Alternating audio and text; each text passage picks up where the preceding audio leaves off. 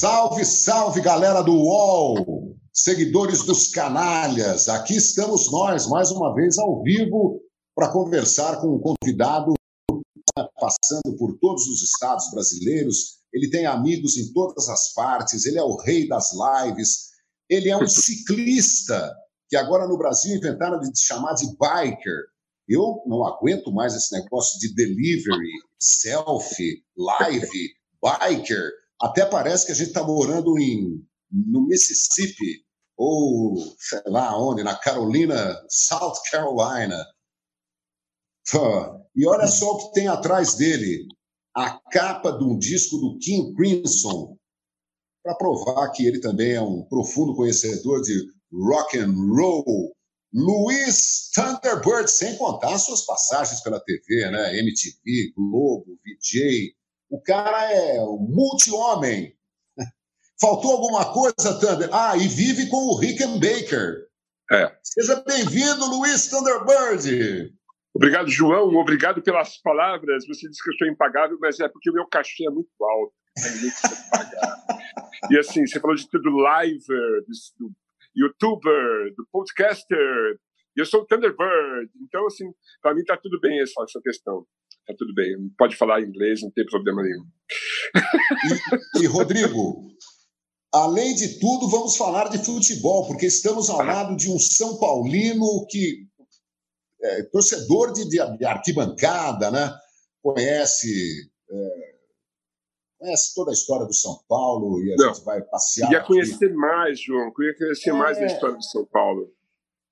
É, Ô, Tander, boa tarde para você, cara. Eu, eu, o João sempre me fala muito de você e eu sou um cara que eu acompanho você há muitos anos. O meu cabelo está branquinho, mas eu sou da geração que te assistia.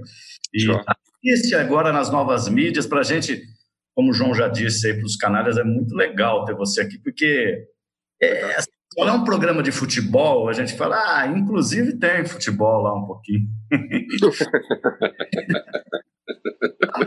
a gente, né, dentro dessa linha do João, a gente vem tentando entender o futebol como uma coisa maior mesmo, até para discutir Sim. outros assuntos, música, política, sexo, drogas e até rock and roll, se bobear. É, claro. Parabéns, viu, cara? Porque eu acho que o cara que faz tanta coisa assim, eclético, né? E passando por tanta história como você já passou, eu não li teu livro inteiro ainda, confesso, mas vou ler. Mas eu leio essas pequenas biografias que, que o pessoal põe de você. Você, Thunderbird, como disse o, o João, esse canalha, você é um ícone.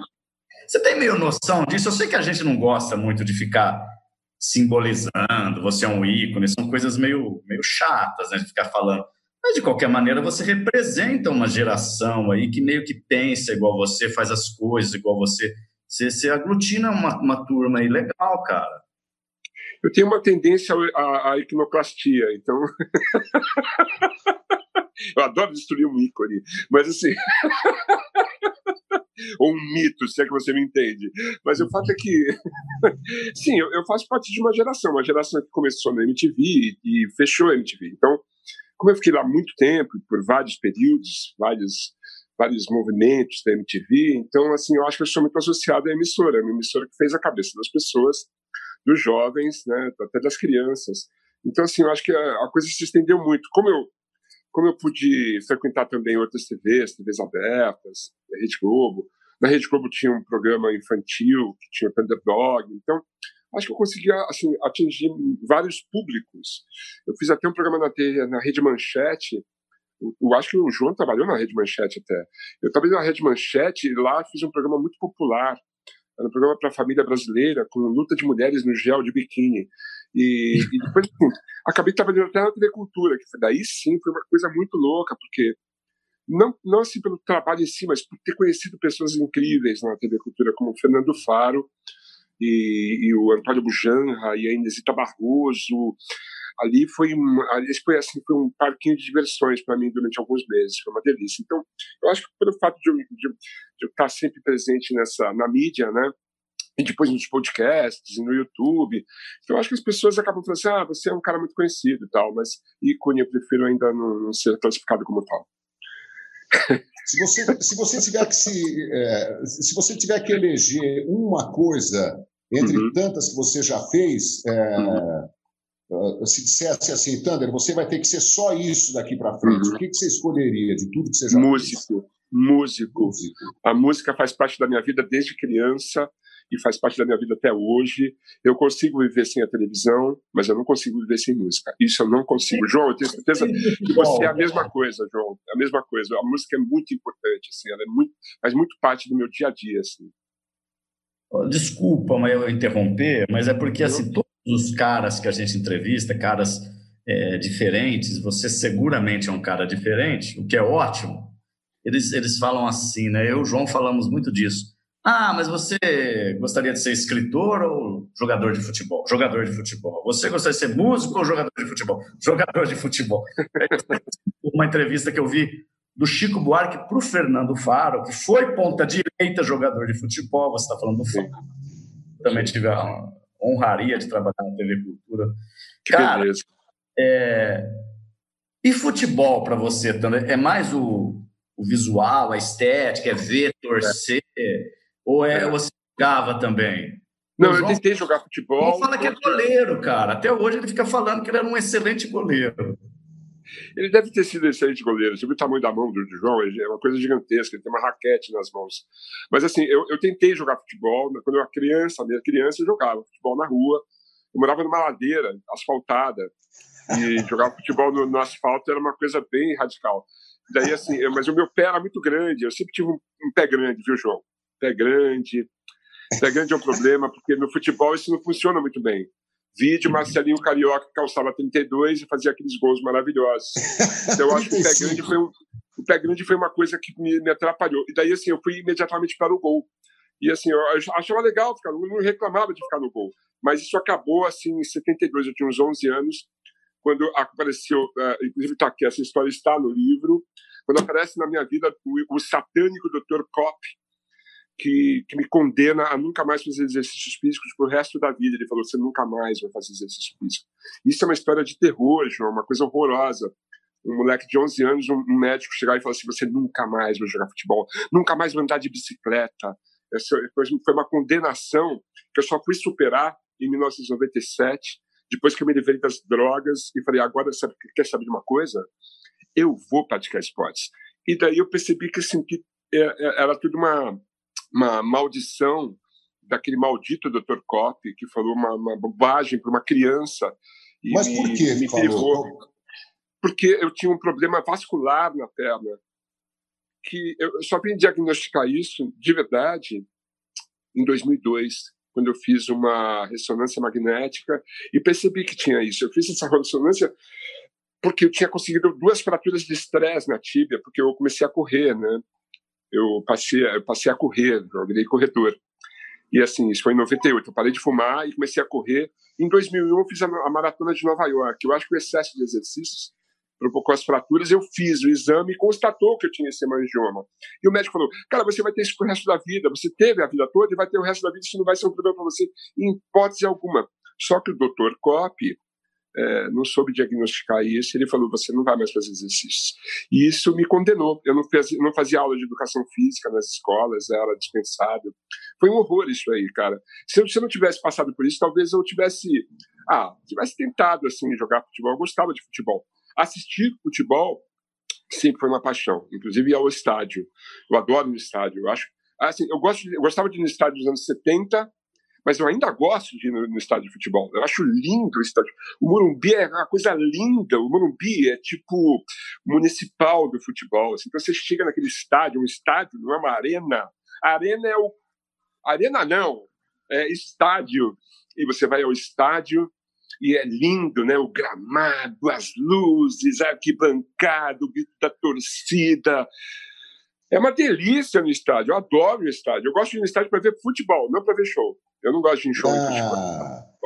Bom, você percebeu, Rodrigo, que eu me esqueci de alguns detalhes, né? O cara correu maratona e ele é dentista. E eu vou contar aqui para vocês que eu e o Rodrigo Viana quebramos cada um um dente durante essa pandemia.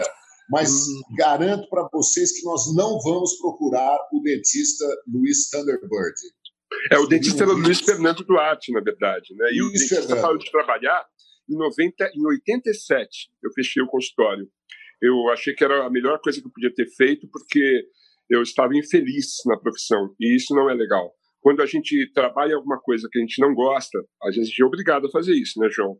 Nem todo mundo tem o privilégio de fazer o que gosta. Mas, assim, eu é. tive essa opção e eu, tive, eu pude largar a odontologia para me dedicar à música, e as coisas acabaram acontecendo de uma forma que a música me trouxe para a TV e aí as coisas se resolveram. Mas se eu tivesse continuado sendo dentista, hoje eu estaria muito triste, João. Triste, ressentido, magoado, ressentido pra caramba e teria feito uma bobagem nas eleições, por exemplo.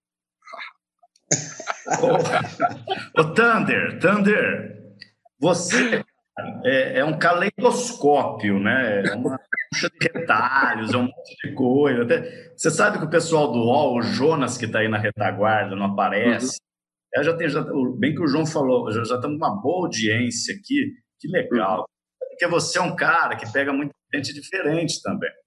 Mas eu dizendo o seguinte, pô, você correu maratona, você foi dentista, é, já não é mais, você está fazendo questão de dizer isso. Você é torcedor de São Paulo, você enxerga o futebol como espetáculo, você é um dos grandes músicos desse país, você é documentarista, é cineasta, vou te batizar como cineasta aqui, dando sabe? E, cara, é, você é escritor, tem sua biografia nova aí que daqui a pouco você vai falar.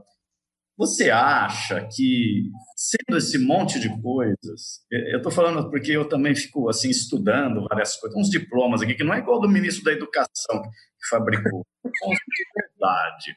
Bom, é, o que eu, é porque às vezes eu me sinto muita coisa, sabe, Thunder? Estou fazendo uma confissão em público aqui no UOL ao vivo. E eu falo, Tem até um diploma do Jardim da Infância lá atrás. Mas é de verdade, mas é de verdade. Verdade. É verdade. Está aqui, ó, é no prézinho primário, eu coloco também, que eu acho importante o pré-primário. Ô, muita coisa não deixa o cara assim. É, é porque eu me sinto assim, tá? Eu estou só tentando conhecer aquilo que eu reconheço. Eu fico, às vezes, meio perdido comigo mesmo. Falo, nossa, para onde eu vou agora? Para lá, para cá? Esse conhecimento, não é nem diploma, é esse conhecimento, esse, esse eu fico meio esquizoide, assim, cara. É, queria saber como é que você enxerga um cara uh, como você, assim, que, que, entre aspas, dá certo em tudo, dá certo, assim, acontece, as pessoas... Dá certo, para mim, não é sinônimo de ganhar grana, fazer sucesso, é ter alguém que te referencia. E eu acho que você é um cara que muita gente se referencia. Um dos meus maiores, a minha maior referência no esporte, que é o João, ele vai falar que eu estou falando isso porque ele está aqui, ele sempre com você com carinho, porque vocês são amigos, mas ele sempre fala do seu lado profissional, dessa coisa é, do essencial que você consegue tirar das coisas. E eu observo isso e falo, cara, como será que o Thunder, com tanta coisa, consegue em cada coisa que ele faz? Será que não é a, a especificidade da odontologia atuando no seu cérebro aí, Thunder? Creio que não. É uma coisa que eu trago de infância. É uma, eu sou um, eu sou uma pessoa assim que eu, eu quero fazer as coisas para ontem. Eu sou muito afobado nesse sentido. Eu quero fazer um monte de coisa. Quando eu falo assim que eu montei muitas bandas, é porque assim, eu tinha vontade mesmo de fazer isso. E eu lembro da minha infância, eu comecei a estudar violão aos seis anos, depois eu fui para o piano, daí eu estudei piano um tempão, daí eu voltei para o violão, daí eu fui para o piano de novo, eu voltei para o violão, daí eu fui contar no coral, e daí assim, eu não parava, entendeu? Quando eu estava na faculdade de odontologia, eu estudava odontologia, mas eu estudava cinema, cinema soviético, sabe? É, acabando a faculdade de odontologia, eu não saí do campus, eu permaneci frequentando o campus, montei o cineclube da Metodista e a gente passava uns ciclos de cinema nacional. E eu queria que as pessoas assistissem Rogério Sganzella e elas não queriam elas queriam assistir qualquer porcaria enlatada. Eu falava, não, vocês têm que assistir o Desganzela, vocês têm que conhecer a obra do Sérgio Pesson, vocês têm que conhecer o Júlio Beressani. Então, assim, eu queria fazer esse monte de coisa. Ao mesmo tempo, comecei a me dedicar à poesia concreta, estudar e tal, e escrever, daí comecei a compor. Então, assim, a minha vida eu acho que foi sempre assim. Então, assim, eu sempre fui assim, meio atabalhoado nesse sentido, porque é difícil se organizar também, né? Então, assim, no é, momento, eu estou lançando disco, eu estou lançando livro, eu tenho meu podcast, eu tenho meu programa de YouTube, eu faço as entrevistas para divulgar isso tudo, participo de outros programas, eu faço minhas músicas no violão, eu, eu, eu nunca toquei tanto violão na minha vida. João, é uma coisa muito louca. Eu peguei o violão e não largo mais.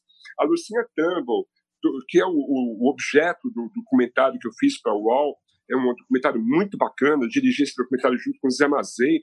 Eu acho que ficou especial. Eles não deram 10 minutos para contar a história de uma vida e eu consegui, uh, usando armas brancas, aumentar isso para 15 minutos. E daí, assim, eu me tornei muito amigo da Lucinha, ela me emprestou os violões, uns violões históricos dela, então eu tenho o Ovation, anos 70 dela aqui, e eu fico tocando violão o dia todo, eu adoro isso para fazer minhas lives, eu me divido nas lives, sabe assim, eu não posso parar, se eu paro eu como, se eu como eu bebo, se eu bebo eu faço xixi na cama.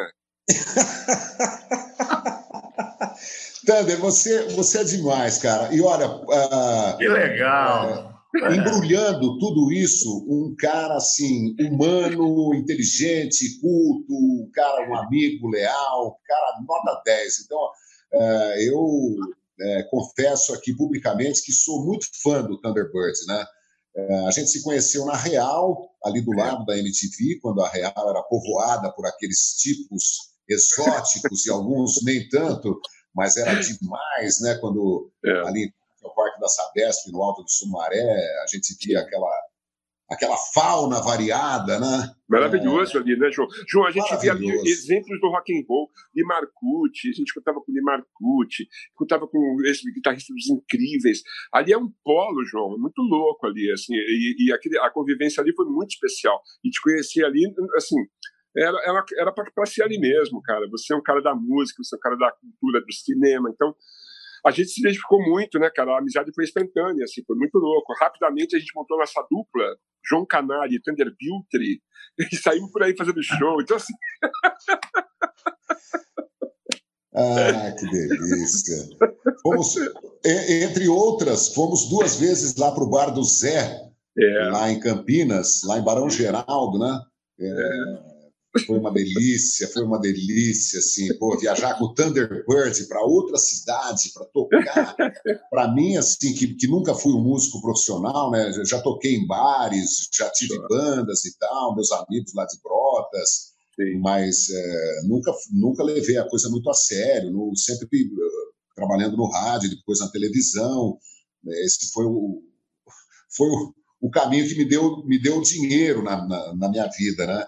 Mas, Mas, João, você, você é louco, João. Você é muito louco, João. Rodrigo, você não sabe nem a metade da história do João. Não sei. Eu fui fazer um show em Ribeirão Preto com os Tarântulas e Tarantinos. Ele contou, ele já contou no ar isso. Eu tô, eu, tô no, eu tô aqui em Ribeirão Preto, cara. Que legal, né? Onde você tá? Eu tô em São Carlos. Eu falei, pô, meu, ah, a gente fazer o um show aqui. Você vê que você podia dar uma canja. Ele assim, tô indo.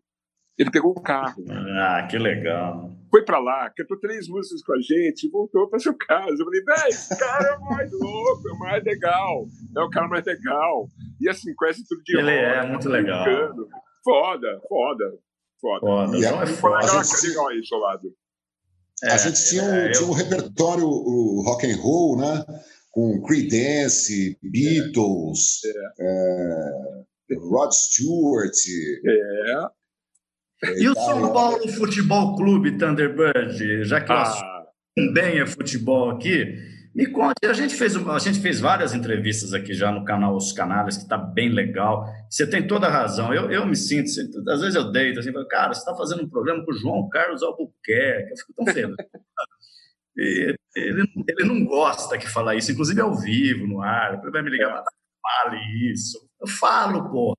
É o cara Pode que falar. eu trabalhar a vida inteira e, pô, puta honra para mim, João. Claro. Até fico claro. assim, mas enfim, eu sou um cara meio emotivão. Principalmente quando cai um dente, meu.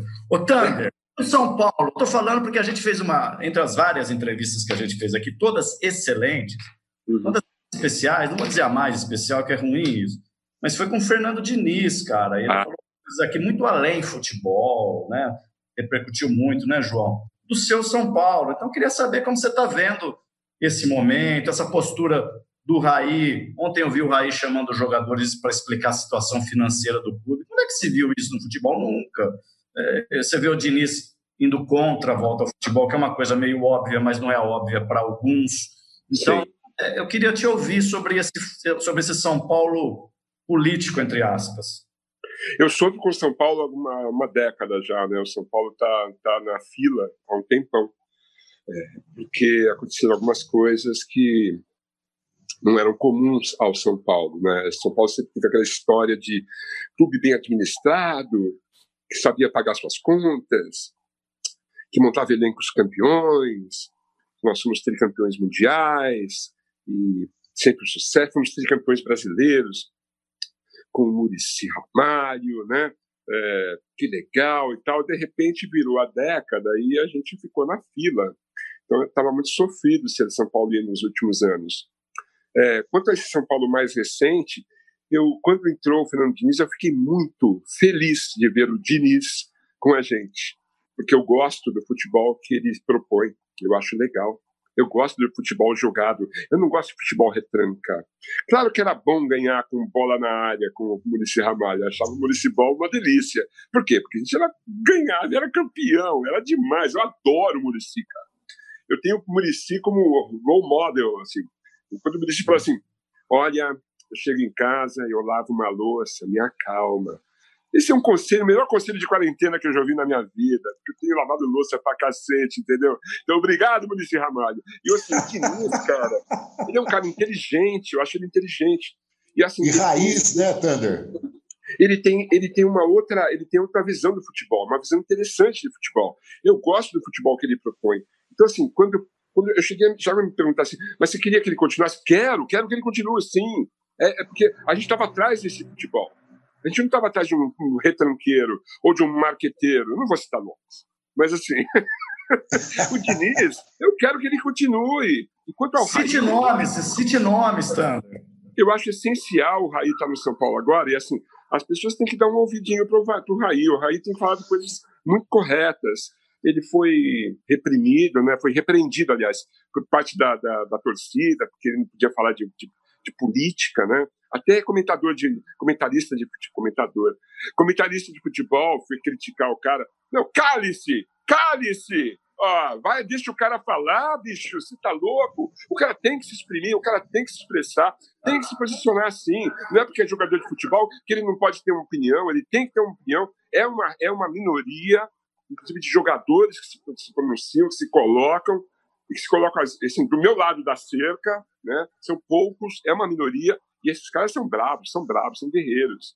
Quando eu falo do Igor Julião, é porque eu falo, esse cara, esse moleque é brilhante, entendeu? Quando eu falo brilhante, conheço ele, jogou, jogou na minha ferroviária, Igor Julião. É mesmo, né? Passou por aqui, viu, João? O moleque, o Thunder acompanha. Ele tem uma cara. Aliás, o Igor Julião é um dos próximos entrevistados nossos. Ótimo, é, excelente. Fiz, eu, eu Manda um abraço, uma... diga que sou fã do Igor Julião. É, eu já fiz uma entrevista com ele que foi um espetáculo. Fiquei é. assim encantado com um garoto. É, eu também acho que todo mundo tem que falar, é, é, mas é impressionante como ainda a gente, a, a, gente tem medo, né? Porque o Brasil viveu a, a escravidão, depois viveu é, aquela política do café com leite, né, até os anos 30, depois Getúlio Vargas, né, que é, avançou o Brasil em algum, algumas direções, mas também foi uma ditadura em outras. Perseguiu pessoas, né? Perseguiu, né? Tem um lado muito obscuro, né, do, do, do governo do, do Getúlio. É. É, depois é, golpes militares, né, ditadura e tal. Então a gente tem muito medo ainda, né, de falar de política, né? A gente não se emancipa, né? O Brasil fica sempre patinando no mesmo lugar e essa coisa do confronto ideológico, né? É, a, a, gente precisa aprender a ser cidadão, né, pleno, completo, né, liberdade de falar de tudo, né, não ter mais é, freios, né, ter opinião. Eu, eu concordo totalmente o, eu queria saber quantos anos você tinha e se você se lembra da Copa de 70, quando a gente está ainda no mês de junho, né? O Brasil foi tricampeão no México. Outro dia fiz uma live, uma live não, uma transmissão ao vivo, com Gerson, Rivelino e Zico, né? Falando das Copas de 70, 74, 78, 82, 86, mas uhum. principalmente do tricampeonato. Você se lembra, Thunder? Lembro eu lembro de 1970 perfeitamente, eu lembro que o clima era estranho, que era esquisito usar, uh, colocar a bandeira do Brasil na janela, não pegava bem, eu lembro tinha um clima estranho, eu não, eu não entendia porque eu tinha nove anos de idade, mas assim, eu lembro que eu, eu, eu, assisti, eu lembro de alguns jogos, eu lembro do Brasil e Uruguai, Foi um jogão. Eu lembro de Brasil e Inglaterra, cara, que a Inglaterra tinha sido campeã, né? Em 66. É. E assim, era o grande obstáculo do Brasil. E foi um jogo sofridíssimo, de 1 a 0. Eu lembro desse jogo. E principalmente eu lembro da final, aquele 4 a 1 nos italianos, foi uma coisa maravilhosa, né, bicho? É, foi, foi, lindo ver aquele jogo, né? É, os jogadores brasileiros com aquele timaço, né? eu fiquei muito empolgado com isso, assim, achava aquilo o máximo. Eu lembro de torcer muito. Eu lembro que a gente é, a gente ficou, a gente foi, depois teve um jogo, acho que um amistoso com a Itália. Um ou dois anos depois, o Brasil perdeu da Itália. Você lembra disso, João? Lembra Não. disso? Que o Brasil perdeu da Itália depois da Copa de 70? Eu lembro perfeitamente disso. Foi um amistoso. E assim, falei, nossa, puxa, como assim os italianos ganharam do Brasil? Ah, esse jogo foi armado. Criança, né, criança? Eu lembro da Copa de 74 perfeitamente. Lembro do Lato. Lembro da, do time da Holanda. Eu lembro do o Zaire. O Zaire foi a primeira vez que participou de uma Copa, não foi? O Brasil ganhou de 3 a 0 e se não ganha de 3 a 0 não passa de fase. Pois é, eu lembro, de, eu lembro da Copa de 74. Eu, meu melhor amigo era o Álvaro Codevila Goff, um uruguaio que andava de bicicleta. Ele tinha uma bicicleta de verdade, não era uma mareta, era uma bicicleta. E assim, e, e a gente torcia para o Uruguai e torcia para o Brasil. Ele pelo Uruguai e pelo Brasil. Mas quando o Uruguai jogava, eu torcia pelo Uruguai. Então, eu sou, eu sou uruguaio desde essa época. Assim, eu torço para o Uruguai sempre, cara. Eu adoro o Uruguai, cara. Eu também. Não é só pelas questões políticas e sociais do Uruguai, por causa do Mujica. Não, eu gosto do Uruguai desde essa época, entendeu? Assim, eu não, eu não tinha consciência. João, naquela época, eu era muito criança, eu não tinha consciência do que acontecia politicamente na América do Sul, da Operação claro. Condor, coisas que eu aprendi lá com, com os nossos amigos Lúcio de Castro. Isso eu vinha saber depois. Na época, assim, eu queria saber que meu, o time do, do, do, país do meu amigo ganhar também. Eu torcia para o Uruguai. Eu torço para o Uruguai até hoje, cara, até hoje. Na Copa, do, na Copa da África do Sul, eu enlouqueci com aquele jogo, velho. Enlouqueci, entendeu? Sempre torço para o Uruguai, adoro torcer para o Uruguai, cara. E assim, as Copas do Mundo, quando chega a Copa do Mundo, cara, não tem outro jeito. Eu me emociono, eu me apaixono e viro torcedor mesmo. Eu viro torcedor, assim. Eu viro um pachecão mesmo, entendeu? Todas as Copas isso acontece. Você não imagina o sofrimento que foi em 82, para todos nós, mas assim, eu sofri pra caramba. Eu lembro do Luciano do Vale, falei, calma, vai dar tempo, vai dar tempo. Assim, não vai dar tempo, Luciano, para de dizer que vai dar tempo, que não vai dar tempo. Um puta jogaço, assim. Então, assim, isso é muito marcante para mim. É, todas as Copas eu vou lá e pá, acabo torcendo. Louco. Parei de falar. Sumiu a voz do Rodrigo Viana. é, não estou vendo ele também. É. Rodrigo, a gente não está te ouvindo, então deixa eu conversar aqui com, com o Tânia, que você apertou alguma coisa aí, tirou o fone, é, ele, é, ele, é, jovem, apesar dos cabelos brancos, ele tem 17 anos, então ah, ele ainda vai. Ele pinta os cabelos. ele pinta de branco, ele quer ser velho. o Thunder, ah, eu queria que você falasse de Tele Santana, uhum. Murici, Rogério Ceni e Fernando Diniz. O, o, que, que eles têm em comum, o que, que eles têm de diferente, o, como é que cada um deles mexe com a sua cabeça de torcedor do São Paulo? Tele Santana, assim, eu lembro da. Bom, a gente tem que lembrar da Copa de 82, que foi uma coisa maravilhosa, foi um feito o que ele fez ali. Ele reuniu um timaço e a gente não foi campeão por um detalhe, com, que chamava Paulo Rossi. Nome de político, né? Paulo Rossi. Paulo Rossi para senador. Não, foi o Paulo Rossi, né? Foi o Paulo Rossi que fez aquilo, aqueles milagres, foram três milagres. E assim, o Brasil, a gente, assim, se tivesse mais, sei lá, cinco minutos de jogo, talvez o Brasil empatasse, seria nós que passaríamos, né? Se o Brasil empatasse, era o Brasil que passava, né? Lembra disso? Então, assim, o Tele Santana tem esse lance de 82, tem a, a, tentativa de novo em 86, eu achei que em 86 ia ser nosso. Pô, a gente tinha um timaço também, né, bicho? Ah, não, tinha Milha, tinha Careca, até o Casagrande foi para essa Copa, né? É, eu achei que ia dar também, eu sempre acho que ia dar. Mas, assim, o, o, o, o Teleiros nos deu, nos deu dois campeonatos para São Paulo, né, bicho? E ele tinha um jeito louco, assim, eu gostava de, de, de ver ele falando, assim. Eu, eu, eu tenho muito carinho pelo Tele. O Tele vai, vai ser para sempre um ídolo para os São Paulinos, sempre. Tanto que ele é saudado até hoje pela torcida, não é à toa, ele conseguiu muita coisa para a gente, né? Eu lembro que em, quando foi, em 94, eu queria que o Tele fosse de novo para a seleção. Tele, põe o Tele, põe o Tele, cara, põe o Tele. Dava mais, né? Eu fiz uma campanha contra o, o, o como é chamava o senador de 94? Parreira, né? Parreira? Fiz campanha contra o Parreira e o, e o Zagallo. Zagallo. Eu fiz, em 93, eu tinha um programa que chamava CEP MTV, diário, de segunda a sexta. Todo dia eu meti o pau neles. Eles ficaram com ódio de mim. Quando eu fui fazer o carnaval de 94, eu estava no camarote, eu e o Guilherme Caran. Guilherme Caran? É. Guilherme Caran. Então, a gente, a gente era as pessoas que entrevistavam as pessoas no camarote da Globo. Eu lembro que eu estava no camarote, assim, daí muita gente famosa chegando, entrevistando, foi uma legal. Sete Bruno com Paulo Goulart, foi demais. Marco Nanini, ah, que legal, puxa vida. Fui esnobado pela Regina Casé, ah, um dia você me paga, aquela coisa. Daí passa o, passa o presidente, né? Passa o presidente com o seu topete voador para fazer a foto com a menina sem calcinha. Lembra dessa história? Ah, o Itamar Franco. é, exato. Eu vi Pô, a, a, sócia da Fafá de Belém. Isso, ele fez a foto e saiu andando. Enfim, era uma foto para uma foto protocolar, né? Porque, bom, sabe por quê. Anyway, Não deixou de ser protocolar, né? Até hoje. Mas teve um momento, João, que chegou o Parreira e o Zagalo, velho e daí eu, a gente, eles entraram no camarim, eles me viram assim, o Zagallo arregalou o olho assim, cara. Eu falei, nossa, esse cara vai vir. E ele veio pra cima de mim, o Parreira pegou ele hum, e levou assim, ó. Que eu achei que ele ia chegar e encher a minha cara de tapa, entendeu? Porque realmente uma campanha. Eu tive que engolir o Zagallo, que daí eles acabaram sendo campeões, né? No meio do ano, foram campeões mundiais. Então foi para você que ele falou assim: você vai ter que me engolir. eu era um desses, eu era um desses. Você perguntou também do Rogério Senna. O Rogério Senna talvez seja o maior ídolo que o São Paulo já, já conseguiu, né? É, como goleiro, como São Paulino e, e assim, e como um treinador também, porque eu acho que o trabalho que ele faz no Fortaleza é espetacular. E ele teria feito um trabalho espetacular no São Paulo se tivessem se tivesse sido permitido isso.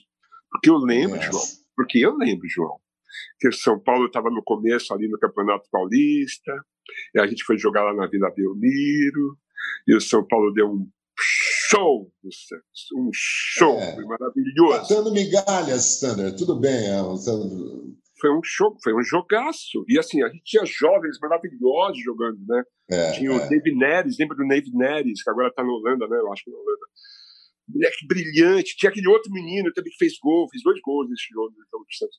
E assim, o São Paulo foi vendendo jogadores, vendia um jogador por quinzena, lembra disso? E o, é. e o é. Rogério sempre, tipo assim, cara, como é que eu vou, como é que eu vou montar um time se cada jogo, jogador brilhante vocês estão vendendo um por quinzena? Ele foi é. muito prejudicado e assim foi queimado pela, pela presidência. Não sei se foi na má intenção, provavelmente não. Todo mundo lá torce pelo São Paulo, mas assim ele não conseguiu fazer o trabalho dele no São Paulo saiu de São Paulo, foi para Fortaleza. O que ele fez no Fortaleza? Fez o Fortaleza ser campeão. Já tem quantas taças no Fortaleza? Ah, mas ele foi para o Cruzeiro foi, e lá não deu certo. Não deu certo, a gente sabe por quê. E voltou para Fortaleza e está muito bem lá. Então, assim, o Rogério Ceni, cara, quando ele voltar para São Paulo, eu acho que ele vai voltar um dia, não é a hora, não é o momento, não quero que ele volte agora, eu acho que o Fernando Diniz tem que fazer o trabalho que ele está fazendo. Eu, eu adoro o trabalho do Fernando Diniz e eu acho que a gente não teria um treinador melhor para São Paulo no momento do que o Fernando Diniz. Então, assim, você citou esses caras todos, pô, só fodão para mim, só, só cara legal, assim. São Paulo tem uma tradição de goleiros foda, né? Você gosta de gol, né? O, o Carlos ah, jogou no São Paulo. O, o Zete jogou no São Paulo. O Zete é uma das é. pessoas mais interessantes, mais, mais incríveis do, do futebol, né, cara? Então, assim, ah, lógico que assim, a gente teve um momento ali de, de dificuldade quando o Rogério saiu, né? Eu fico, eu fico assim, às vezes com pena um pouco do, do goleiro Denis, né? Que deixou Dennis. de ser Denis para ser goleiro Denis, goleiro Denis, né? Porque, assim, ele, ele, enfrentou uma barra assim, pesadíssima, né, cara? Pesadíssima. E assim, os goleiros foram se ceder e não conseguiam assim emplacar. Acho que agora, agora deu certo, né? O Volpe, além de ser um sobrenome interessantíssimo, de um grande artista lá do Cambuci, Das bandeirinhas? Talvez tenha, tenha se, ele tenha se firmado na posição. Então, acho que São Paulo talvez esteja no caminho, mesmo que estava até a, até a parada da quarentena, né, João? Bom, o Murici você já tinha falado alguma coisa, mas eu tenho. É, é, Nossa, vamos, eu vamos separar, hoje. Vamos separar o, o, o, modelo de futebol do Tele Santana e do Murici. Cada uhum. um tem a sua preferência. Mas eu Sim. acho que o Murici é mais importante como ganhador de, de, de, de coisas com o São Paulo do que o Tele Santana. Porque quando o Tele. Quer dizer, eu não estou desmerecendo o Tele, trabalhei com ele na Copa de 90 no SBT. É.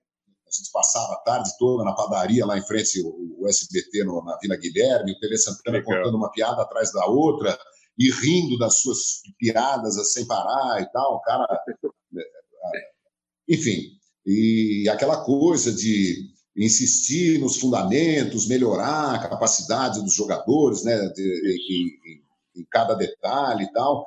O Murici com o seu estilo mais defensivo, né, ganhar de 1 a 0, mas eu acho assim que ganhar três campeonatos brasileiros, que eu considero o campeonato mais ainda considero o campeonato mais difícil é, de ser conquistado, o campeonato brasileiro. Acho uhum. que o equilíbrio entre as forças é enorme. Todo ano a gente aposta ou no Inter, ou no Cruzeiro, ou no Flamengo, ou no São Paulo, uhum. ou no Santos, no... e quebra a cara, porque é, né, é, é, muito difícil você. Não, não, não é como na Inglaterra, na Espanha, na Itália, que há dois, três, quatro é, favoritos ao título. Aqui há vários favoritos, né? É, é. Então, eu acho assim muito mais difícil você ser tricampeão brasileiro uhum. em sequência, né, do que você ganhar um jogo no modelo antigo do, do Campeonato Mundial Interclubes, que você ia lá, ganhava um jogo e era campeão do mundo. Não, mas, Sem desmerecer, mas, porque ele... o meu Santos também foi campeão dessa maneira, não é? Não mas, João, ele ganhou, não. ele ganhou duas, duas Copas. Ele ganhou duas Copas no, no, no, continente aqui também, antes de ser campeão mundial. Né? Não, é, mas o, você... o Murici também ganhou uma Libertadores com o Santos. Só. É, com o Santos. É. Não, Mas, enfim, ele ganhou dois mundiais. Não, eu sou muito, eu sou muito fã dos caras. Isso é muito foda, é. João. E o Murici, é, mas... o Murici, assim, o que eu achava demais do Murici é que, assim, primeiro, ele é São Paulino. Isso é essencial. Ele é São Paulino. Tá na cara, tá tatuado nele. Ele é São Paulino. E o que ele fez, ele não, ele fazia parte do Expressinho?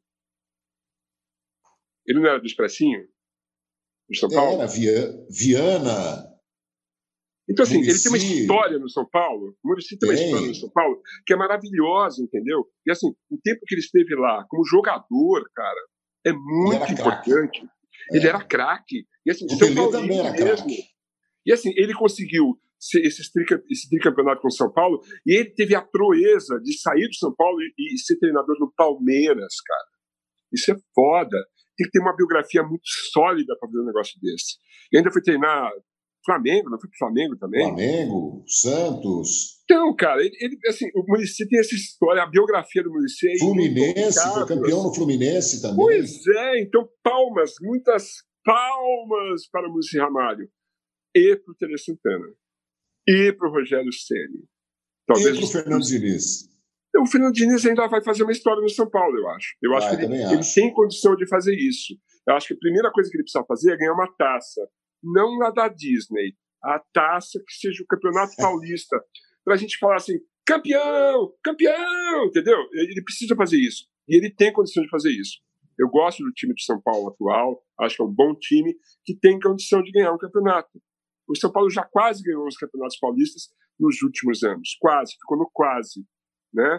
Foi um detalhe que tirou o São Paulo do, do, da final e de ganhar. Mas assim, eu acho que ele, agora ele tem condição. Mas o Diniz ainda vai ter que escrever uma história no São Paulo. Verdade. Esses outros três já têm. Assim, quando, quando eu lancei meu livro, assim, eu cito os três no livro. O Rogério Ceni, eu cito o Maurício Ramalho e eu cito o Tere Santana. Eu não cito o Fernando Diniz ainda, não dá para citar ele. Ele ainda vai fazer uma história com a gente, eu espero. Rodrigo, cadê você? Cadê o Rodrigo?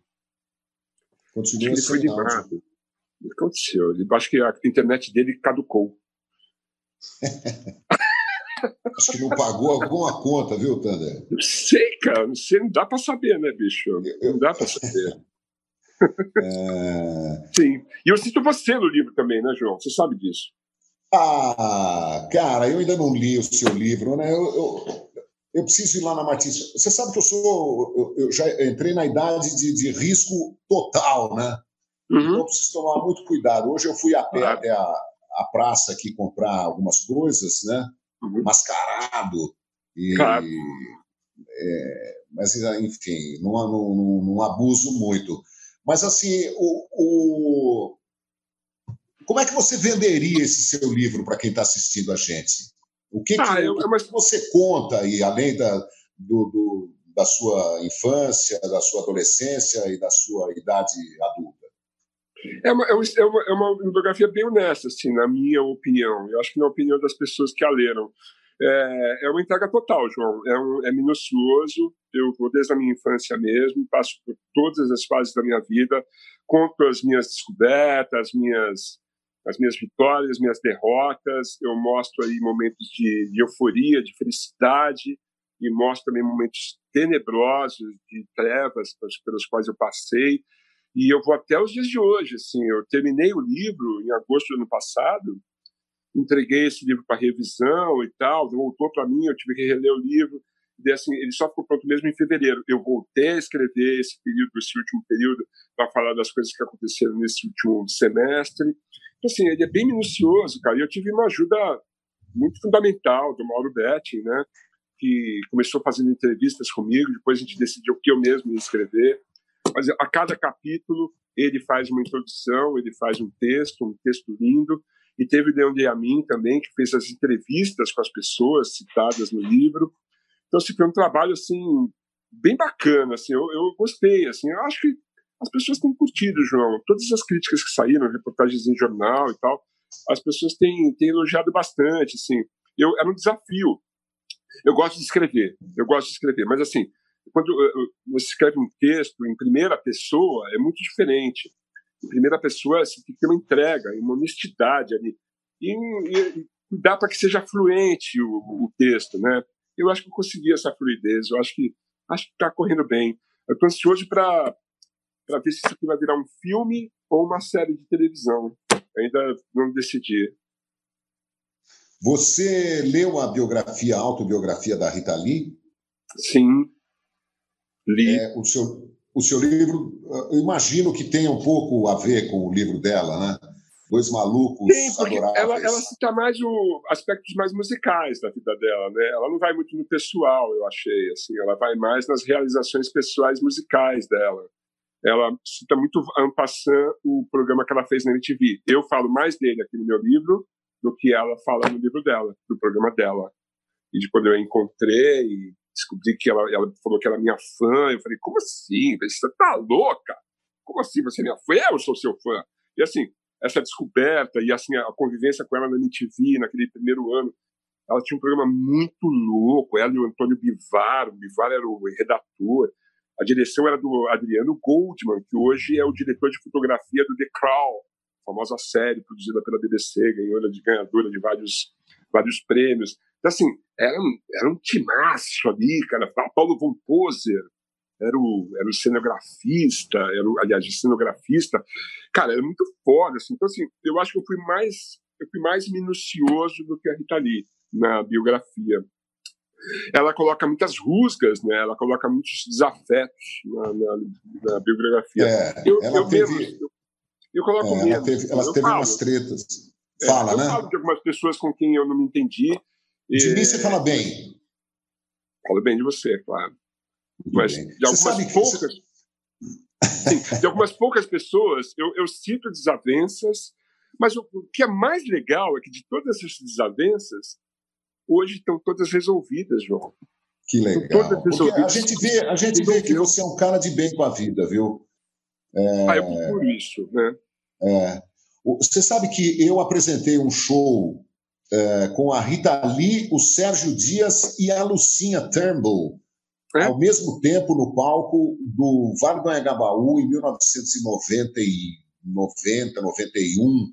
Que delícia. É, quando, na gestão da Luiz Erundina, a Secretaria Municipal de Cultura fazia aqueles shows para 100 mil pessoas lá no Vale do Agabaú. Foi um aniversário de São Paulo e eu tenho visto as suas transmissões ao vivo, né? E, cara, virei um super fã da Lucinha Turnbull. Que criatura adorável, né? Que Ela é musicista espetacular. É. Uma, uma voz, ainda uma afinação, uma cabeça é. ótima, né? É. E tenho aqui o, o, é, ela e a Rita em LP, comprei lá na, na, na Fatiado Discos. É, ainda sou do, do, do, LP, né? Você ouve LP? Eu, assim, no momento não, minha vitrola está quebrada, João. Mas assim, eu tenho a minha coleção, eu nunca vendi meus LPs. Eu tenho meus vamos, LPs vamos pedir para alguém 60. doar uma, uma, Vamos, vamos pedir aqui ao vivo para alguém doar uma vitrola em perfeitas condições para você, Tander? Vamos. Como é que a gente faz isso? A gente pede? A gente pede. Tá, então vamos, alguém, como é que a gente faz para pedir? Alguém, eu tenho certeza que alguém vai te mandar uma, uma vitrola em, em ótimo estado, que já não usa mais e tal, para você ouvir os. Aí a gente vai lá na Santa Efigênia comprar agulha. É, ainda tem isso, né? Tem. Eu acho demais. O exercício de, de ouvir um disco em LP é diferente de ouvir um disco em MP3. Porque o disco é, é tátil, você tem a capa, vai ficar encarando a capa, você tem o encarte, você tem as letras, você tem a ficha técnica.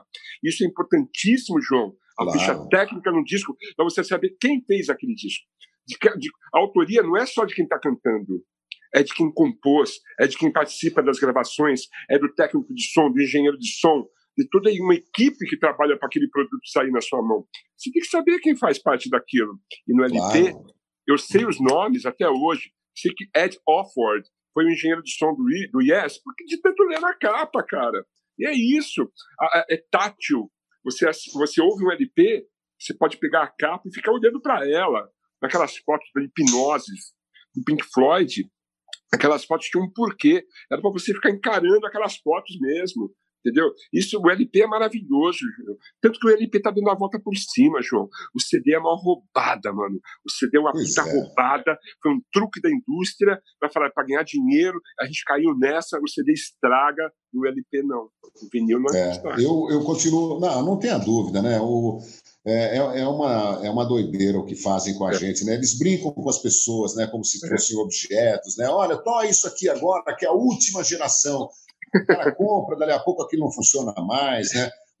a coisa que mais me irrita no CD uhum. é a hora que você abre aquela caixinha e caem é. os dentes, como se né, aqueles dentinhos de plástico onde o CD deveria ficar encaixado. Cada vez que você abre, cai um dente, né? Até ficar completamente banguela e o, o CD dançando lá dentro daquela caixinha. Sem contar que para você tirar o plástico do CD. É um saco. Nossa, tem hora que eu taco até fogo no plástico. Pode crer. É muito chato, né? CD é muito ruim, ah. é uma mídia ruim. Agora, uma coisa que eu acho legal, por exemplo, é o surgimento das plataformas digitais. Então, o Spotify, por exemplo, eu, eu, uso bastante. Eu uso muita coisa no Spotify, eu descubro muita coisa no Spotify, porque assim, eu não tenho também poder aquisitivo para comprar todos os discos que saem pelo planeta. E eu consigo descobrir bandas australianas maravilhosas que estão lá escondidas no Spotify. O Spotify é uma coisa que veio, veio assim para me ajudar bastante. Eu uso bastante. Inclusive, minha música está no Spotify. Se você for lá procurar a obra Thunderbird, está no Spotify e é um jeito de você ouvir com qualidade sonora no seu fone de ouvido. Você, nesse momento, uh, tem que bandas e está fazendo um som sozinho também? Sim. É, os Tarântulas e Tarantinos vão, estão preparando discos, um disco de autorais há algum tempo já. A gente deu uma parada porque o Guilherme Held, o guitarrista, foi fazer o disco solo dele, eu fui fazer o meu disco solo, então a gente deu um tempinho. É, com essa pandemia, a gente nem conseguiu fazer um novo show que, que inclui Era Uma Vez em Hollywood que faz, vai fazer parte do roteiro do, do, do show novo dos Tarantulas Tarantinos, que é uma banda que faz as trilhas sonoras do, dos filmes do Quentin Tarantino. Os Devotos vão fazer 35 anos no ano que vem, 35 anos de idade. e a gente vai Oi. Johnny Thunder, me ouvem agora? Ah, o cara voltou, o cara voltou! então, eu estava falando que os devotos vão completar 35 anos de idade o ano que vem e a gente vai fazer um disco comemorativo de 35 anos. Por enquanto, estou me dedicando mais ao meu disco solo, que é o Pequena Minoria de Vândalos. E lancei o primeiro single, que chama A Obra, que já está, já tem videoclipe. Eu dirigi um videoclipe à distância com os músicos, Eu quando vi. fez a edição. É, e a gente vai lançar um segundo single daqui a 20 dias, cujo nome da música é Insuportável. Adivinha para quem, pra quem a gente dedica isso? É... Ó. é homem ou mulher? João, Thunder, Diga. olha, eu, eu, é, das coisas mais insuportáveis do mundo.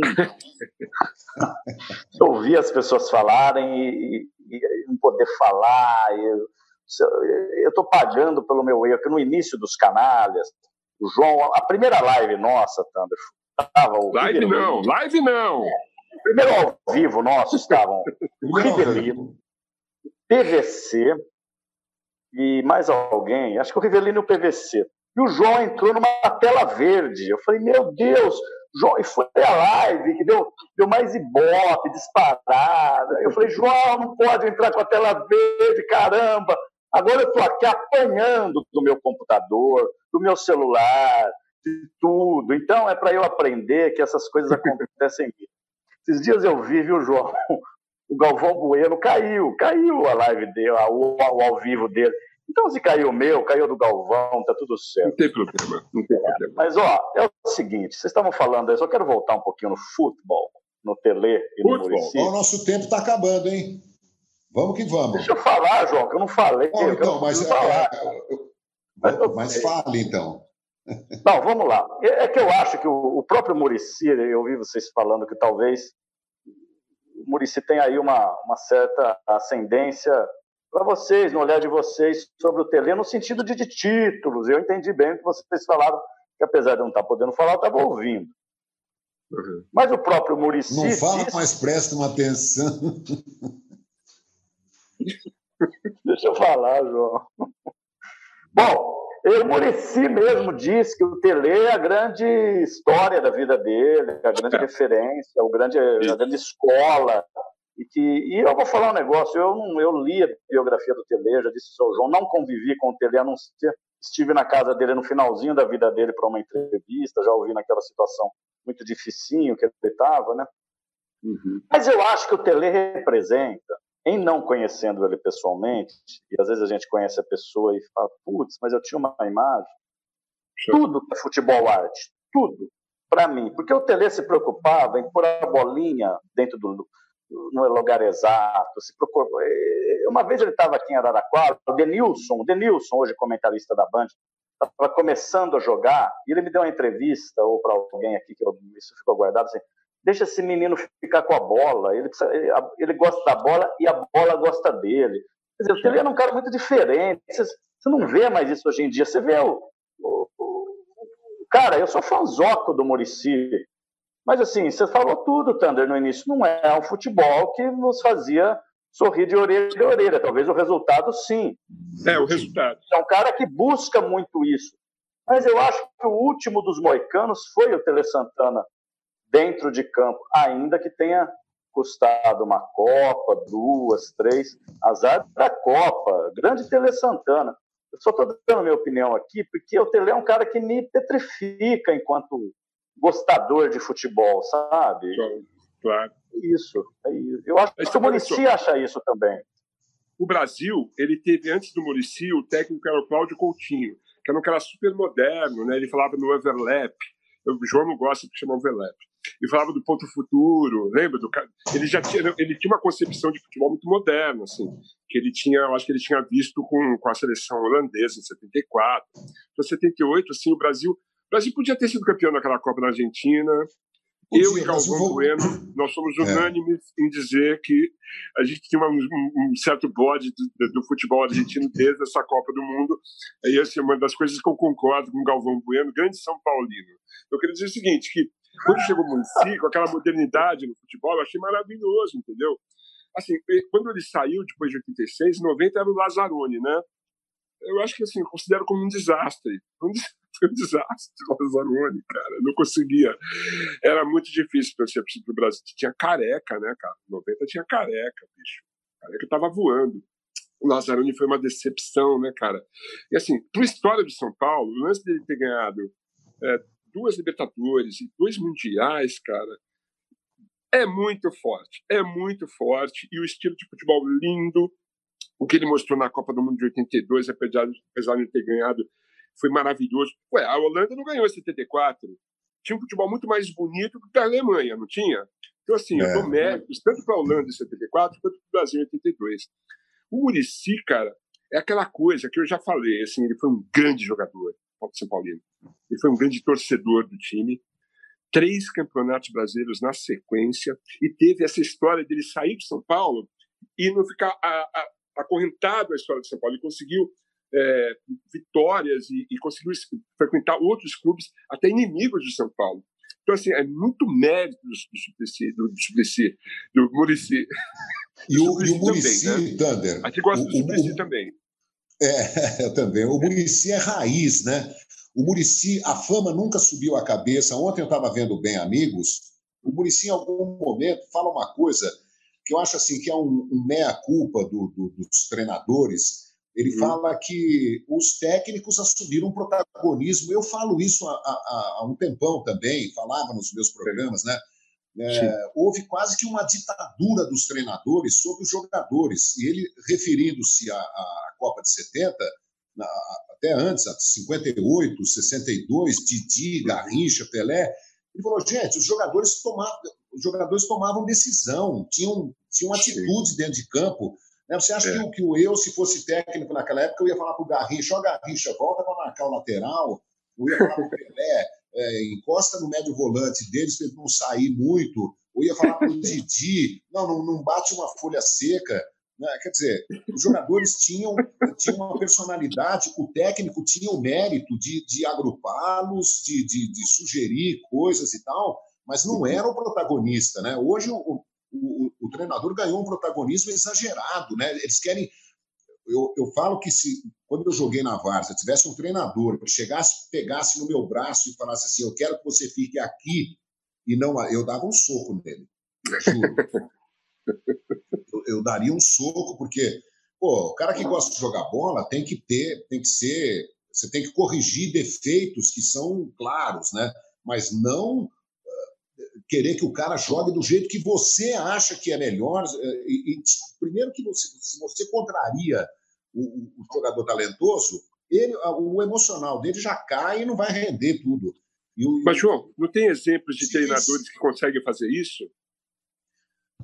Cara, eu Os acho líderes. que... Eu quero falar de Guardiola, por exemplo, não é um exemplo de um, de um, treinador que consegue entender a genialidade dos seus jogadores e fazer com que eles, eles sejam parceiros no jogo.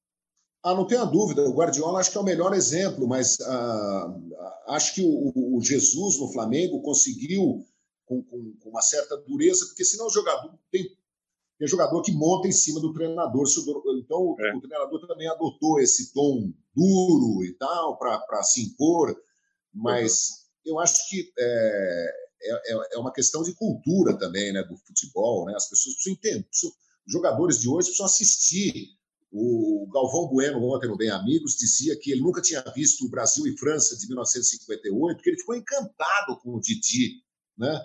Os jogadores de hoje não sabem. Você fala do Didi, mas qual Didi? O, do, dos Trapalhões? É. Eu lembro do Zacarias, mas do Didi, qual que é o Didi? O Didi, o Dedé? Né? Então, é, o, o, futebol precisa de diálogo, né? precisa de um nível. O futebol precisa de um nível. E nesse claro, e a, a, o papo do, do goleiro, né? Tem gente que, que trabalha com futebol posso, sabe que Posso fazer uma pergunta? Eu, tô, eu, sou, eu sou um cara da música, sou um cara de futebol. Vocês são analistas de futebol. O Renato não, não. Gaúcho não é um pouco disso, não? Não é um jogador é. que tem um diálogo bom com os jogadores? Eu, exatamente. Eu acho que isso é legal, na verdade. Eu acho que é um ponto muito positivo.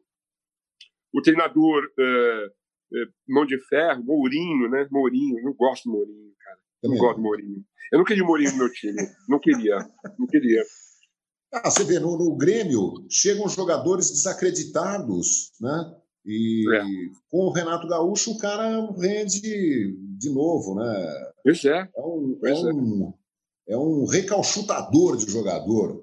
Exato. Tem os, os, treinadores geniais, assim, eu acho, por exemplo, o Vanderlei Luxemburgo, né, que teve um período difícil e tal, mas eu acho ele um cara, um cara genial, assim, ele tem, ele consegue mudar o, estilo do jogo durante o jogo, né, e ele tinha essa interlocução com os jogadores. Eu lembro do, do Luxemburgo lá nos anos 90, né, bicho, o cara, cara mestre, né, e assim, eu, apesar de, de, assim, de ultimamente ele não estar tá conseguindo é, mostrar um bom trabalho, talvez ele consiga agora, né, bicho? Com esse, com essa, mas, mas tem uma questão do Vanderlei aí, eu acho que tem um outro lado da história, né? Que ele é comunista? Eu adoro isso, o fato de ser comunista. Adoro. Não, eu acho lindo, eu acho lindo ele se chamar Luxemburgo por, causa da Rosa Luxemburgo. Eu já estudei toda a história dele, mas se você pegar o tamanho do ego dele na época do Real Madrid, ele chegou é. lá em dois meses querendo peitar o Ronaldo, o Roberto Carlos, e aí ele se deu muito mal. Quer dizer, é. Pelo fato dele também ter sido jogador, de repente uhum. ele achou que podia bater uma bola com, os caras que jogaram mais que ele, e aí, quer dizer, é, esse tiro que a gente acha positivo no Renato, e é mesmo, no uhum. próprio Murici, ou seja, nos caras que jogaram, Sim. ele pode ser culatra em algum momento. Acho que com o Vanderlei, em alguns momentos saiu. E ao longo Sim. da história, talvez ele tenha feito uma, talvez, né, não posso falar por ele, uma autoanálise aí, esteja se, se revendo. Porque o Vanderlei, Vanderlei, cara, eu, eu entrevistei muito o Vanderlei, o João também, mais que eu até. Vanderlei é difícil, hein? É. é. Vanderlei não é fácil, não. É, uma vez eu encontrei o Vanderlei no, no, no avião. Né? Desculpe, desculpe. Eu encontrei Diga. o Vanderlei, uma vez eu encontrei o Vanderlei no avião. Eu estava voltando de Goiânia, do Goiânia Noise Festival, grande festival de rock. Entrei com meu contrabaixo na mão, assim, passei por ele. E aí, Tandy? E aí, Assim, pô, Vanderlei, como é que você vai? Tudo bem? Tandy, tá tudo bem? Assim, e aí, velho? Porra, meu. São Paulo nada, né? Ele assim, ainda sou jovem. Eu acho que o sonho dele é dirigir o São Paulo. O sonho dele é ser treinador de São Paulo um dia. Eu acho que é. Eu acho. Thunder, o nosso tempo deve estar acabando, né? Antes é. que, que, que, a gente desapareça, Queria Sim. que você falasse da bicicleta. Ah, eu acho maravilhoso, é uma invenção incrível que tomou conta do planeta, né? Teve já sua, várias funções de transporte mesmo, né? É, eu lembro que, assim, que se a gente começasse a se pegar nos filmes, né, João, os filmes italianos, ladrão de bicicleta, tal, a bicicleta tem, ela estava inconsciente do ser humano assim há muitos anos, né? Virou transporte na França na, na época da guerra.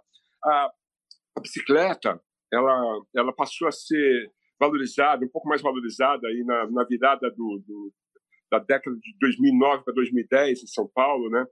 O, as, as prefeituras passaram a valorizar o uso, né? Facilitar o uso, é, tentar facilitar o, o, acesso do paulistano à bicicleta com as ciclofaixas de lazer e as ciclovias e tal. Eu me apaixonei, assim, eu sempre fui apaixonado pela bicicleta desde criança. E em 2010 assim, eu usava tanta bicicleta que meu, meu carro perdeu a bateria, assim, sabe? Eu comecei a usar só a bicicleta tal. É, são fases, né? Eu, ultimamente eu estava voltando a pedalar muito. Ano passado, João, em dia 25 de, de, de janeiro do ano passado, eu parei de fumar, né? E eu subi na bicicleta de novo, cara, comecei a pedalar. Pedalar é uma delícia, pedalar, cara. Especialmente assim, num domingo que eu faço, uns pedais bem longos, assim, 80 quilômetros, uma delícia, cara. Daí, assim, a meta do ano passado era descer para Santos de bicicleta. E a última vez que eu tinha feito isso tinha sido em 2010, e desceram 5 mil bicicletas e é muita gente descendo de bicicleta. E esse ano passado desceram 50 mil bicicletas. Uau. Então, assim, é uma, é, uma, é uma aventura, João, uma coisa, é uma massa de bicicleta passando, assim, é, é político o lance, entendeu? É ocupar Mas a bicicleta mesmo. pode andar nas rodovias, Thunder? Nesses, nesses eventos especiais, sim. sim. Ah, mas, mas assim, tem uma faixa, então, reservada. Não, é uma rodovia inteira reservada. No caso de descer para 150 mil bicicletas, a, a Chieta era só nossa mesmo. Ah, depois a Chieta... Gente, é, depois a gente fez a interligação e desceu para a Serra de, da, da Imigrantes. Tudo fechado só para a gente, era muita bicicleta. Mas, assim, alguns, alguns ciclistas profissionais treinam nas rodovias na Bandeirantes. É, o Celso Anderson, o Celso Anderson, narrador lá da, da, da ESPN, ele treina todo dia na, na, na rodovia. Mas, assim, em São Paulo dá para usar a bicicleta. é, as pessoas já, já têm mais consciência de que, assim, olha, eu tenho que respeitar o espaço da bicicleta e do, do ciclista e do pedestre, né? Tem que ter respeito pelo pedestre. Então, assim, o cara pôs o pezinho na faixa de segurança, eu tenho que parar meu carrinho. Ah, mas eu vou perder tempo. É, amigo, você tem um acelerador e um motor, o pedestre não, e ele é prioridade. Assim como o biciclista tem que ter respeito pelo pedestre, a mesma coisa, a mesma relação, João. Então, assim, é pedestre. Pelo semáforo. É, é animal, né? E assim, ciclista e é carro, depois é ônibus, depois é caminhão e assim por diante. Tem que ter essa consciência. As pessoas usando mais bicicleta vão ter mais saúde, João. Isso é importante, entendeu? A gente, a gente tem que incentivar esse uso. Eu acho que o prefeito está no caminho aí, ele está tentando, pelo menos. Ele esperou acabar o contrato lá da ciclofaixa de lazer para renovar. Ele deu uma marcada feia, feia. Dizem que por pressão da, da Câmara dos Vereadores, não importa. O fato é que agora ele está revendo isso e parece que a ciclofaixa de lazer vai voltar assim que a quarentena passar. E a coisa que eu mais quero depois que, que, que a gente sair da quarentena é voltar a pedalar, João que é uma Quando é que os Ei, nossos Patrícia, pedalar é uma delícia, é isso. É... Quando é que os nossos governantes, sejam eles vereadores, deputados, senadores, presidentes, governadores e tal, vão governar para o povo que quer saúde, alegria, convivência, respeito, né? Quando é que isso aí vai ser colocado na pauta, né? Estamos esperando. Acho que isso já foi colocado na pauta, João. Acho que já, o Haddad já eventualmente sim. É, o Haddad fez isso. O Kassab, em 2010, ele era prefeito e ele tinha um secretário que foi incentivador da bicicleta. E ele abriu as primeiras a ciclofaixa de lazer com Daniel Gucci. Então, assim, já teve uma postura ali. O Haddad, ele, ele, ele abriu, assim, a, a, ele fez a malha cicloviária em São Paulo. Ele precisava continuar, ter continuado isso o prefeito novo ele quis pintar a ciclofaixa de, de tirar o vermelho, porque era coisa de comunista. Isso é uma bobagem sem tamanho, né? Mas, enfim, algumas cidades do interior têm suas ciclovias também. Diga lá. Não, é, o João está dizendo aí, ele tem toda a razão, daqui a pouco nosso tempo vai para o espaço. Eu quero, olha, te dizer o seguinte: primeira coisa, quero pedir desculpas a, a quem está nos assistindo, que eu estou com um fundo branco, estourado, minha internet foi, voltou, caiu e dizer que essas coisas acontecem mesmo. Vou arrumar assim que acabar aqui, depois eu quebrar o meu computador, quebrarei ele certamente. Agora eu quero te dizer o seguinte. Só quero saber é um primeiro, cara... esses diplomas aí atrás, eles são de verdade? São de verdade. Mas, então, tá tem, tem, todos, né? Desde o meu pré-primário até. Domingo, domingo de manhã tem uma praça em Araraquara que vende diploma. Qualquer coisa que você quiser, os caras te vendem. Baratinho. Você enche qualquer país. O Tander é o seguinte, cara. É, você sumiu aqui na minha tela, mas você continua na tela. Você é um cara absolutamente necessário. Eu acho que essa é uma palavra que define bem a sua, a sua vinda aqui aos canalhas, no UOL. Você é um cara muito é, com uma obra grande já na, em vários setores aí, né? Mas é, eu acho que você pisar aqui, deixar a tua marca aqui, independente de você é, ser já conhecido do João, nosso amigo e tal. Eu acho que a gente, eu sempre converso com o João, o João me fala muito isso, a gente conversa isso muito com o pessoal do UOL também. A nossa, a nossa ideia aqui, cara, é, é pluralizar ideias, sabe? É que as pessoas uhum. falem, que as pessoas sejam. Você é um cara que dá vida. Um dia eu comentei com o João, falei, ah, o Thunder, às vezes as pessoas escutam ele, as pessoas que não o conhecem, disse, uhum. nossa, eu não dou nada pro Thunder. Aí a hora que você abre a boca, é esse monte de coisas, eu vou dizer um negócio, é um monte de vida. É, é um monte de vida, viu, Thunder? É muito, é muito legal ouvir você Obrigado. falando, cara, porque nos dá nos dá a esperança de que isso tudo vai passar, porque tá difícil pra caramba para todo mundo, tá horrível, tá sufocante, tanto do aspecto político quanto de saúde mesmo. E aí a gente Sim. ouve ideias revigorantes do futebol, fora delas. Muito obrigado, viu, Tander? Eu sou um cara que eu, eu já falei isso para o João, aí outro dia eu ouvi vocês de madrugada, e eu, eu ouço muito você, cara, e eu acho, acho bom que você fala. E eu, eu sou um cara obrigado, crítico, viu? Não pense que eu fico lambendo todo mundo, não, que às vezes eu deixo cacete também. Mas eu, eu gosto de ouvir você falar, porque você passa muita sinceridade, isso é, isso é importante. As pessoas são falsetes, obrigado. e você é um cara sincero. Então, vamos, Obrigado. vamos nos despedir, viu, Thunder? Porque o nosso tempo Quanto tempo já temos de, de conversa? Eu, eu, eu, queria dizer só mais uma coisa. Diga, diga, hora, diga rapidamente tudo que você a quiser. Gente, a gente vai sair dessa. A gente está fazendo tudo para sair dessa. A gente está fazendo tudo certinho. Eu estou na minha quarentena, eu estou tomando meu cuidado, assim, as pessoas que eu conheço estão fazendo a mesma coisa. A gente está preocupado com a questão, a gente sabe que não é tão simples. A gente está aguardando uma vacina para a coisa poder, poder assim, nos deixar mais tranquilos. Enquanto isso, a gente vai ter que se resguardar. A gente está aprendendo a fazer isso. Eu nunca imaginei passar por uma quarentena do jeito que a gente está passando. É uma coisa nova na minha cabeça. Nunca imaginei passar por essa questão política que a gente está passando. Já passou por isso, né, João? A gente lembra. Eu lembro perfeitamente imaginei que a gente ia passar por isso. A gente vai superar tudo isso, né? E eu acho que a arte, a cultura, a educação vão vencer, cara. Porque a gente é mais inteligente, a gente é mais culto, inteligente, mais esperto. Eles não vão vender, vencer a gente. Nem eles, nem esse vírus. Esse vírus, ele, sim, ele vai ser superado. A gente só precisa ter paciência para que a gente consiga ter segurança para retomar nossas vidas. Ela vai, ela vai ter outro significado, a gente vai ter que tomar outras direções. É, é bom que a gente revalorizou um monte de coisa, né? Eu quero encontrar o João, abraçar o João. Eu quero encontrar o Rodrigo, apertar a mão dele e falar, cara, prazer em te conhecer, entendeu? É assim que eu quero de volta. Isso vai acontecer, mas a gente vai ter que ter um pouco de paciência. Enquanto isso, a gente vai se divertindo. Se divertindo, eu juro que é melhor não ser o normal. É isso, é isso, João. Se eu posso pensar que Deus sou eu é. Exatamente, João, é isso. Beijão, hein, gente? Rodrigo Tchau. Thunder, foi um prazer. Fazer como o Thunder se despede. Obrigado para todo mundo Compra que acompanhou a gente. A Sônia Russo quer, quer que eu te... o livro. Compre o livro do Thunder. A Sônia Russo, minha amiga, quer que eu leve você lá para São Carlos. Eu vou. Beijo, eu vou. Sônia. Legal.